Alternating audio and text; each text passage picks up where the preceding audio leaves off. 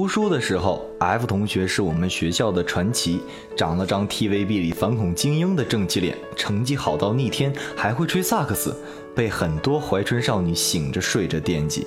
他很拽，对谁都爱答不理的死样子，冷冷的。那时他在我眼里只是一个爱装逼的精英冰箱。我的梦中情人是陈浩南，渴望成为大哥的女人，跟着大哥从铜锣湾一路砍到尖沙咀，一生不羁放纵爱自由。我们高中是市里最好的一所中学，唯成绩论。学校有个规定，座位必须按成绩排。我们班主任又相当注重仪式感，肯定是巨蟹座。所以期中、期末考试后，我们都要在走廊上排队。班主任拿着排名表从上到下喊，被喊到的才能进去选座位。这种体验太不好了。我觉得这是人类迄今为止最不人道的一项发明。F 同学永远是第一个进去的，但他不坐第一排，因为不喜欢。他喜欢第四排靠窗的位置，视野开阔，方便走神儿。好吧，是装逼。当时我们班有个不爱洗头的南文清喜欢我，热情洋溢的给我写情诗，用我的热血洒满你的坟头什么的。一想到自己的坟头会洒满他的热血，我就一阵鸡皮疙瘩。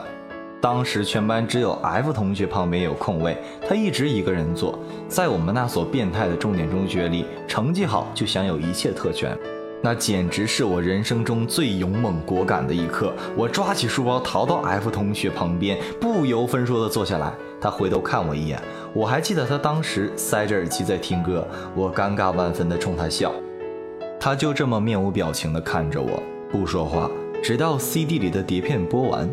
周杰伦吗？我跟他搭讪，当时周杰伦正红，满大街都在放他的歌。F 同学啪一下打开 CD 机，换碟，重新戴上耳机，冷冷地说：“The Beatles。”我们就这样成了同桌。若干年后回忆起这一段，我说：“你就不能对自己的新同桌友善一点吗？”啊，对不起，他十分抱歉地说：“毕竟当时谁都不知道坐下来的是我老婆。” F 同学说话特别惜字如金，能用单音节词的绝不用双音节，能用词语的绝不用句子，能用一句表达清楚的绝对不用两句。反正跟他聊天简直要被活活气死。他小时候学过一段时间萨克斯，就是因为性格孤僻，我婆婆一度怀疑他有自闭症，正好认识一个挺出名的萨克斯老师，就让 F 去跟着学，主要希望他能多交点朋友。没去多久，老师就告状说他不合群。婆婆决定和他谈谈。儿子，有多少人和你一起学？四五个。人怎么样？还行。有玩得好的吗？没有。你要主动和人家讲话，多和同学交流，还可以邀请他们来家里做客。不行。闷葫芦严肃地摇摇头。我婆婆崩溃了。为什么？闷葫芦理直气壮地答：吹萨克斯，嘴没空。后来婆婆跟我说起这一段，我窝在沙发上笑得不行。我说：“妈，应该让他去学芭蕾，那个嘴有空。”某人端着水杯路过，朝我俩翻了个巨大的白眼。我初中时做了场挺大的手术，因为开刀导致神经损伤，有好几年我整个背部都没有知觉。我很少提这件事，几乎没有人知道。有天自习，大家都挺无聊，后面的女生一时兴起。在他同桌背上玩猜字，他玩了几轮，突然叫我作证，兴致勃勃地在我背上写起来。我顿时就傻了，因为我一点感觉都没有。我摇头说不知道。他又写了一个，我还摇头。他不相信，说你装的吧，这么简单，怎么可能猜不出来？那一刻真是万分尴尬，不解释说不过去，解释起来又麻烦，我一下子手足无措。这时，很少参与我们话题的 F 同学突然说了一句。我来吧。那时候我和他不太熟，虽然是同桌，但我们很少说话。他是万年冰山啊！当时他一说话，所有人都震惊了。天才君这是要与民同乐了吗？他也不管我有没有同意，抬手就在我背上写了个字。我自然不知道，但是因为 F 的参与，大家都很兴奋，齐刷刷地盯着我。我再说不知道，显得好丢脸。我于是随口说了一个字，是他的姓。谁知他竟然说对了。我特震惊，这都能猜对。然后他又写了个字，我随口猜了我的姓。他好像笑了一下，声音低低的说：“嗯，对。”后座的女生纳闷了，说：“我看着怎么不像啊？”倒也没人继续追究，大家继续聊天，我就这样蒙混过关。我至今不知道 F 当时写的是什么。后来我才知道，其实他知道我做过手术。学校之前组织体检，发体检报告的那天，我请假没去，就放在桌上。他扫了一眼，默默记住了。如果 F 是看一眼就记住先生，我就是看几眼都记不住小姐。我数学很差，他数学很好。考试时他做题速度超快，基本半个小时搞定，然后就托着腮看窗外。我就趁机偷偷摸摸抄他几道题。我一边抄一边安慰自己：圣经上说，吃比受更有福。我不是作弊，我是在帮 F 同学积攒幸福的资本。通常流程是这样的：我偷偷瞄一眼，A C B C D B C A A D，好，记住了，埋头写 B C A A D。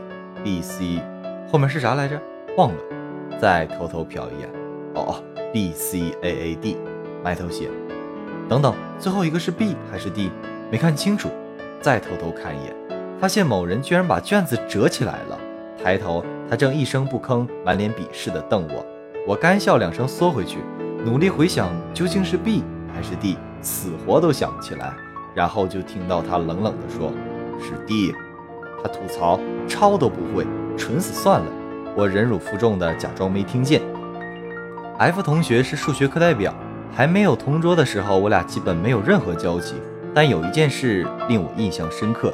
有一次发数学卷子，老师把卷子分成两摞，一摞是及格的，交给 F 发；另一摞是不及格的，老师自己发。我自然是在不及格的那一摞。发到我的时候，老师很嫌弃的说。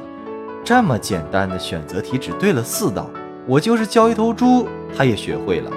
F 同学抱着卷子正好走到我旁边，瞥了一眼，十分有正义感的替我反驳：“他对了五道。”老师有点下不来台，全班发出很暧昧的“哇哦”。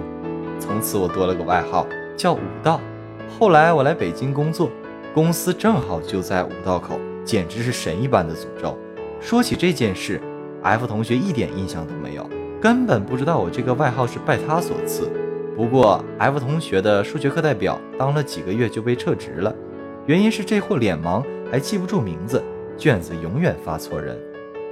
我很喜欢周杰伦，有一年他来我们市开歌友会，主办方下午五点发票，中午十二点歌迷就开始排队。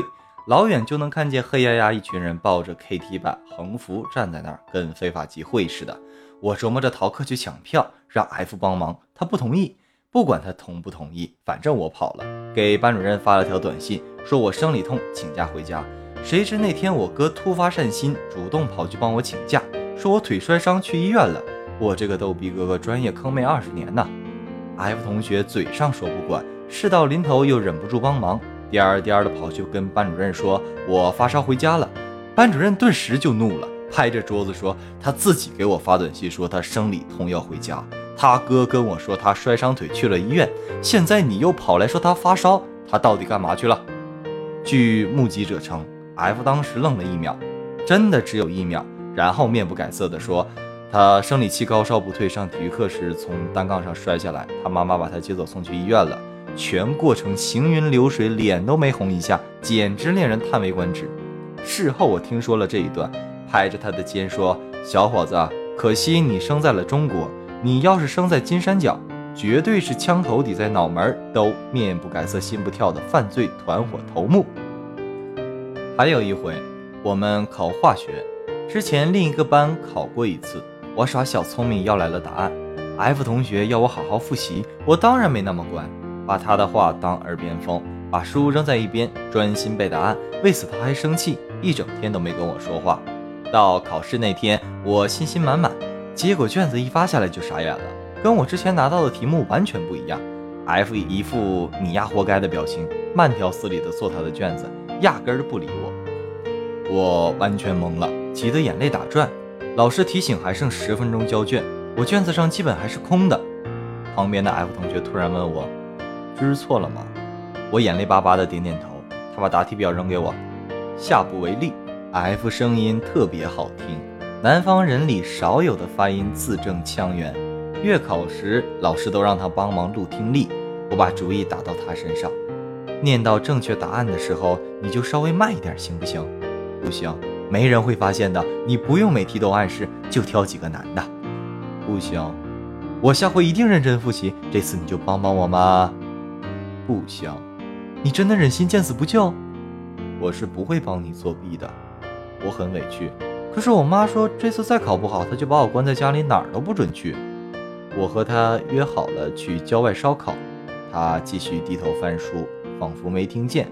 谁知考试那天，这人在广播里一本正经地朗读：“C show her the way to the house p d a l 那时候还没有专业打脸户这个词。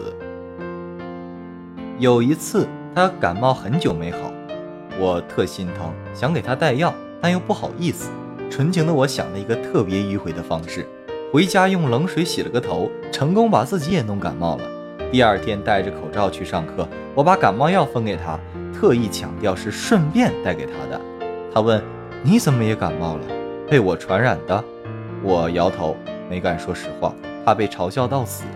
谁知道这家伙的感冒第二天就好了，我反而天天打喷嚏，头晕脑胀一个月。现在想想。真是被自己的脑回路蠢哭了。新学期重新排座，我跟 F 同学不再同桌。分开的那天，我特别难过，还为此偷偷哭了一鼻子，觉得天都快塌了。那时候我性格腼腆羞涩，不像现在这样大大咧咧，而他更是不会主动跟谁联系，所以我们不在同桌之后就很少说话了。我们班每隔两周都会去实验室上化学课，实验室的座位是按照刚开学时的位子排的，也就是说，只有在实验室我才可以跟他坐在一起。所以每次看到课程表上有化学实验，我心情都会特别特别好，还会在前一晚把最好看的衣服翻出来放在床头，万分期待去学校。有一回学校发了张调查表。让我们匿名填最喜欢的老师、最喜欢的科目什么的，别人都写了数学、语文、地理，我却恶作剧的填了化学实验。课间我去办公室，班长在旁边统计调查表，他说写英语的最多，大概因为班主任是英语老师，居然还有两个人写的是化学实验。他说两个，我失声的问，他点点头，对啊，两个。我记得当时的心情，仿佛心里有个小烟花，砰一下炸开了。高二文理分班，分开前大家都忙着写同学录。写同学录这件事其实是非常暧昧的，说不出口的话可以写下来呀。我们班有几个人都在同学录里表白，然后在一起了。我也买了同学录，让全班都写了，最后才顺理成章的把同学录放到 F 同学面前。他起初还不乐意，说无聊。我软磨硬泡，他才松口，说：“放我这儿吧，我有空写。”但是他永远没空，一直到高二都快结束了，他才想起来把同学录还给我。我期待万分的打开，这家伙的留言只有八个大字：“好好学习，不要懒惰。”我差点被他气死。后来我才知道，这家伙真的是太有心机了。我的同学录在他那儿，我就不得不经常去主动找他，而他呢？慢悠悠地把我的同学录里所有男生的留言都看了一遍，确定没有奸情才放心。最后大笔一挥，随便写几个字，敷衍交差。分科后，我读文，F 同学读理，和我哥分到一个班。为了节省时间，F 同学的妈妈帮他在学校附近租了个房子。后来我哥也搬去一块住了，两个学霸开启了同居模式。好像哪里不对。我偶尔过去帮我哥拿换洗的衣服，有一回我照例去出租屋帮我哥拿衣服。他们重点班要晚自习到九点，所以家里没人。放学的时候下了很大的雨，我没有带伞的习惯，被淋成落汤鸡。想着反正家里也没人，就洗了个澡，顺手换了我哥挂在浴室的 T 恤。然后我去我哥的房间看书，相当于小一点再走。过了一会儿，我端着杯子出去。正弯腰接水，身后卫生间的门哗一下打开了。我一回头就看到了 F，他刚洗完澡，头发湿漉漉的，重点是他就穿了一条裤子，裸着上身就出来了。我就眼睁睁地看着水珠从他发梢一滴一滴落下来，沿着裸露的皮肤一路蜿蜒起伏滑下去，顿时觉得呼吸都不顺畅了。而 F 同学就这么淡定地和我对视了半天。这时候正常人都会问一句：“你怎么会在这儿？”或者“你什么时候来的？”来缓解尴尬，对不对？他不，他好像忘了自己没穿衣服这个事实一样。特别坦荡地走到我面前，把搭在自己肩上的毛巾盖到我头上，问：“你洗澡了？”我就愣愣地点头。嗯，他接过我手里的杯子，转身替我接满，递给我说：“你哥要晚点回来，一会儿我送你回家。”我继续愣愣的，嗯，然后我梦游一般端着杯子，头上还盖着他的毛巾，两腿发软的回去了。很久之后回忆起这件事。我骂他：“你丫当时是故意耍流氓的吧？”他白我一眼：“怪我喽，你身上穿的那件是我的衣服。”学校办运动会，我被抓去参加接力跑。做准备运动的时候遇到 F，我紧张的要命。他答应替我加油。我指着起点旁边的看台对他说：“一会儿你和我哥就站在这里。”他说：“好。”开跑前我去排队，站在跑道上回头找他们，两个人都不见了。问旁边的人说：“老师让他们参加跳高的集合。”枪声一响，全场闹哄哄的，全是加油声。我脑子乱成一锅粥，紧张的肚子痛。我是第二棒，眼看着第一棒马上结束，我习惯性的回头看，以为自己眼花了。他不知道什么时候又回到了看台，站在我刚刚指他的地方，眼神交汇的一瞬间，顿时就安心了。他说：“当时那么紧要的关头，我居然分心跳起来冲他挥挥手。”但我一点都不记得了，就记得看到他站在那里，心里特别特别高兴。说来奇怪，我小时候幸福感不如现在充沛，因为害怕失望，所以对任何事都不敢抱有希望。但我就是信任他，特别信任，从来没有人像他那样可以给我带来那么多的安全感。后来得知他跳高第一杆就没过，问他是不是故意的，他说我想多了。我人生第一次看芭蕾舞剧是跟着 F 同学去的，领舞是 F 的妈妈。那天结束后，他去后台找他妈妈，我也跟着去了。F 同学就指着我介绍：“妈，这是我同桌乔伊。”那是我第一次见他妈妈，特别紧张。虽然那时我们还是纯洁的同桌关系，当时我想说：“阿姨好，恭喜你演出成功。”结果脑子一抽，张口就变成了。妈，恭喜你演出成功！说完之后，大家都愣了，然后一阵爆笑。我恨不得找到地洞钻进去。第二天，我偷偷问 F，他妈妈怎么说我？F 憋着笑说：“你妈说你挺可爱。”我再一次想找个地洞钻进去。那时候谁都没料到，若干年后，我真的改口叫妈了。自从上一期有声书播出之后，收到很多朋友的反馈，听众朋友跟我说：“哇哦，这真的是一个好温暖的故事啊！”但是呢，自己看书还没有意思，催着我更第二期。这是公子录的有声书的第二期，也是公子录的最轻松的一期。乔伊和 F 君的故事，我读着读着就不自觉的，好像走入了他们的生活一样。为每一个温暖的故事付出一个发自内心的微笑，也希望通过公子的声音能把这样小小的温暖带给收听节目的每一个听众，这也是我最大的期望。本期节目就录到这里，希望你们接下来一如既往的支持公子哦。